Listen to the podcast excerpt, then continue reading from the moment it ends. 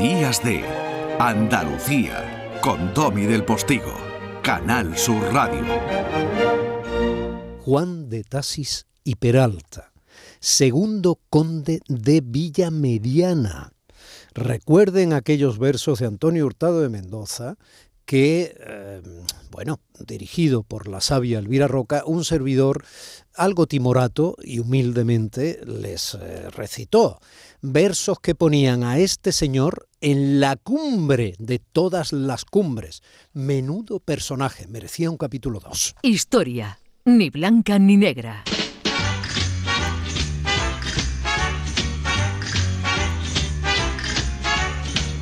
Por supuesto que el caballero, aquí en pleno barroco español, bueno, ahí metido en el siglo de oro, poeta estupendo, eh, libertino, eh, pendenciero, inteligente, audaz, eh, mujeriego y quién sabe todo lo demás, lo que le dio la gana hacer, lo hizo o al menos lo intentó porque parecía no tener ni frontera ni freno.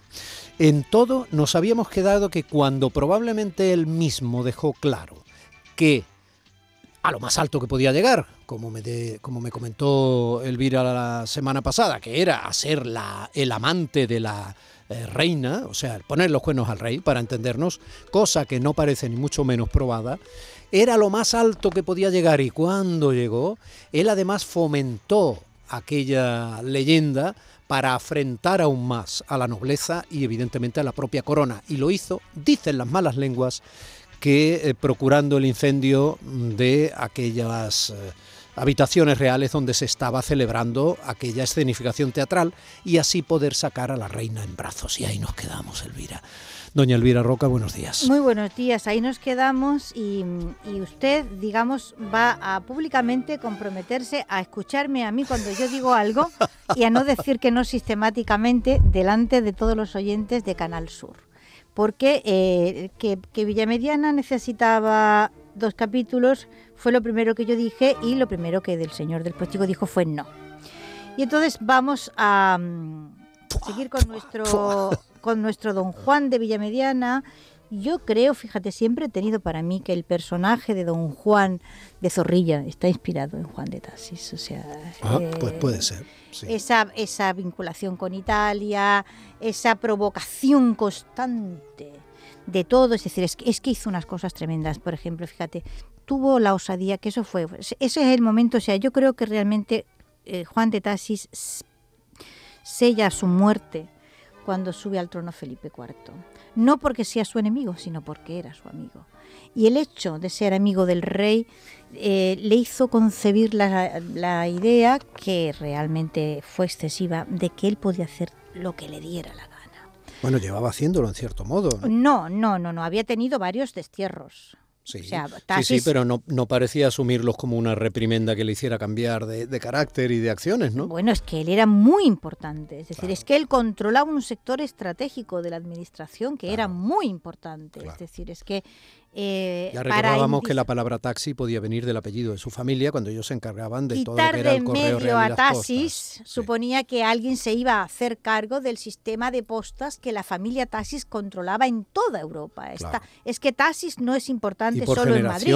además. Claro, no solo en Madrid, están los otros Taxis que están en, en, Austria, es decir, en la, en la, otra parte de Europa, y que son los que permiten esa conexión de una parte con la otra. El imperio, en cierto modo, claro, es que no olvidemos eso, es que es fundamental, es claro. Que este señor está controlando un sector estratégico del, que imperio. Es muy del imperio que es muy importante, muy, muy importante. Así que si tú matas a Tasis, ¿quién pones en lugar de Tasis? Vamos a ver que es que la cosa no era tan fácil.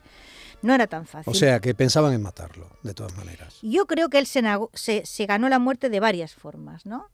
Y eh, una de ellas fue provocando de aquella manera escandalosa no solamente al rey, sino, por ejemplo, al conde duque de Olivares. ¿no? Escribió sátiras terribles porque una parte de la poesía de Villamediana, fíjate tú qué gracia, consiste, o sea, y, y además es que como tenía una mala uva O sea, esa mala uva del barroco que es maravillosa. Bueno, que se la- la tenían unos con otros, ¿verdad? que es la mala uva En que el uno- colegio hablamos de Góngora y Quevedo, pero que telita, ¿no? Eh, eh, pero es que, digamos, eh, el- como todas las sociedades que son muy libres, eso nos, nos choca ahora, pero las- la, sociedad del barroco español es, era una sociedad extraordinariamente libre.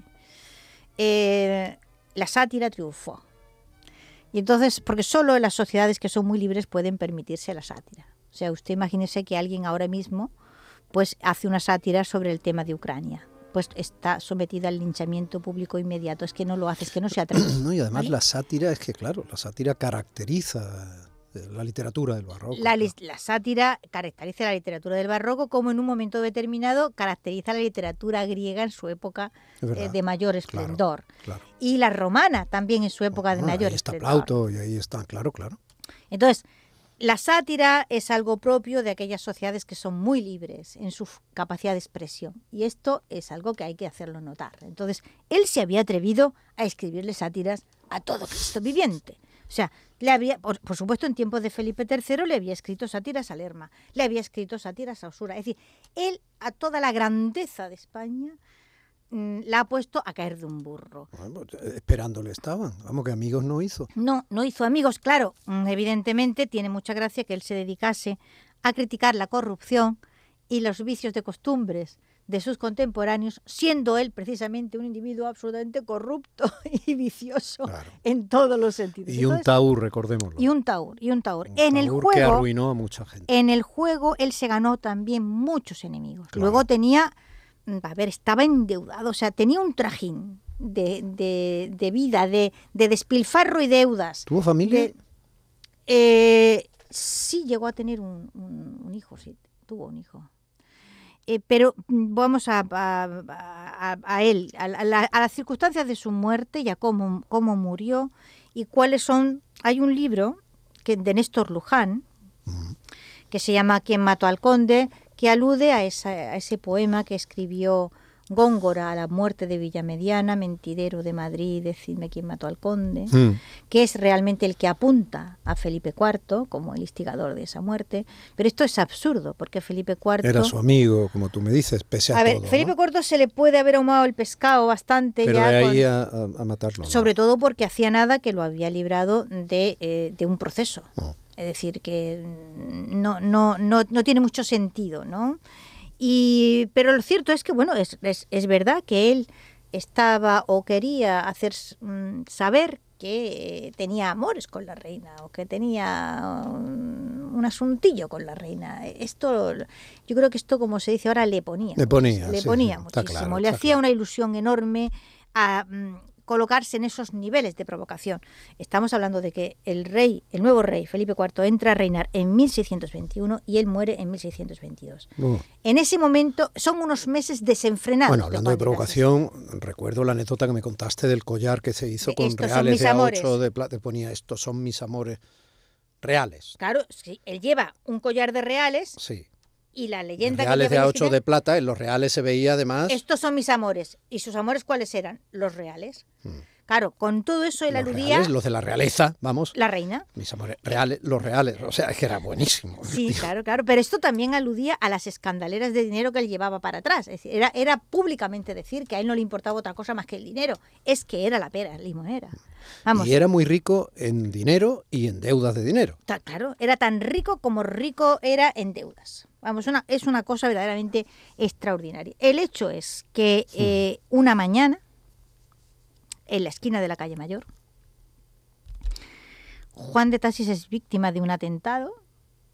El crimen está extraordinariamente bien planeado, muy bien planeado, porque eh, pasa por un callejón y entonces en un momento determinado un coche cierra la entrada del callejón por detrás y otro coche se coloca por delante. Es el mismo sistema con el que se mata Enrique IV de Francia.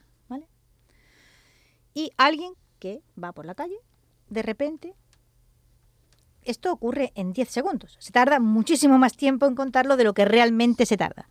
Entra el callejón en, en esa, o sea, entra el coche en ese callejón, un coche se coloca atrás y otro inmediatamente se coloca adelante. Y la gente que iba por la calle Pues resulta que no hay nadie, nada más que dos individuos que se acercan. Cuando hablamos de un coche, hablamos de un coche caballo. De caballos, claro, evidentemente. Estamos en 1616. Sí, yo sé, yo sé, pero es, interesante comentarlo. ¿no? Muchas veces alguien tiene en la cabeza, estamos en el siglo XVI. Estamos en el siglo XVI. Y no es lo mismo atravesar un coche de caballos que, que un Audi. ¿eh? Bueno, pero se atraviesa igual. O sea, se atraviesa. Y entonces alguien, dos personas se acercan al coche en el que va Villa Mediana y eh, hay dos versiones. Una dicen que es un tiro de ballesta, el que se le clava en el pecho, o sea, es con una ballesta, pero yo creo que es más posible porque es mucho más disimulable, la ballesta es más grande, ¿vale? Y una ballesta eh, de rosca, digamos, o, no voy a explicar ahora cómo son las ballestas, pero hmm. lo importante es que esa ballesta tiene la capacidad de soltar un proyectil de una mm, eh, violencia espectacular si esto se hace a pocos metros.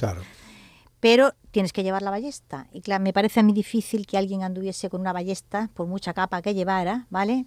No sé, lo encuentro más difícil que la otra hipótesis, si es que le clavaron un rejón de toro. Eh, lo cual también quizás sea un poco de justicia poética porque él era un gran rejoneador. O sea, esa era otra de las grandes. Otra más de las grandes facetas, era probablemente el, el rejoneador mejor que había en aquel momento en, en España, en la corte, ¿no? Y no olvidemos que otra anécdota. el toreo era caballo hasta que llega eh, Pedro Romero. ¿eh? Efectivamente. Entonces, eh, era un... De, nuevo ronda de por medio. Sí, era un deporte de señores. Sí por supuesto. O sea, nadie, nadie podía permitirse. Caballeros. Claro, ¿y quién tenía más caballos que Juan de Tasis? Pues ah. nadie tenía más caballos, ni, mejores caballos. Y entonces se dice que en una de, otra de las anécdotas estas impagables, eh, en que unos días antes había habido una corrida en la Plaza Mayor y Tasis había rejoneado toros como él solía, ¿no? Era el héroe de las multitudes como rejoneador y la reina había comentado al presente, a los presentes bien, eh, qué bien pica don Juan. Y el rey había comentado por lo bajinis, pero pica alto. Y unos días después es asesinado Villamediana. Esta anécdota quizás ha sido una de las razones por las cuales el rey eh, sospechoso eh, mm. fuera sospechoso de haber producido su muerte, pero yo creo que no, esto no es así. Es decir, yo creo que el rey debía de estar en aquel momento molesto, ya bastante molesto con Villamediana, con aquella tontería, ¿vale? Pero él sabía perfectamente que Villamediana no iba a ser capaz de, eh, de cumplir con sus aspiraciones, ni la reina era mujer que, que hubiese transigido a, tal, a, tantas cosas, ¿no? O sea, que esto es más bien, pienso yo, una fantasmagoría suya, una de esas fantasmadas a las que él le gustaba, digamos, echarse al ruedo de la provocación. Y así murió Juan de Tasis y en ese libro tienen ustedes todas las hipótesis posibles de su asesinato. Néstor Luján da como siete hipótesis distintas y están todas muy bien construidas porque verdaderamente Tasis se ganó eh, que alguien escribiera una novela en la que cuenta siete posibles causas para ser asesinado. Se ganó 70, no siete, pero bueno. Sépase, pues ya no puedo levantarme ni caer, que al menos puedo tener perdido a fortuna el miedo. Hasta la semana que viene, Alberita. Hasta la semana que viene. Un beso muy grande para ti y para los oyentes de Canal Sur.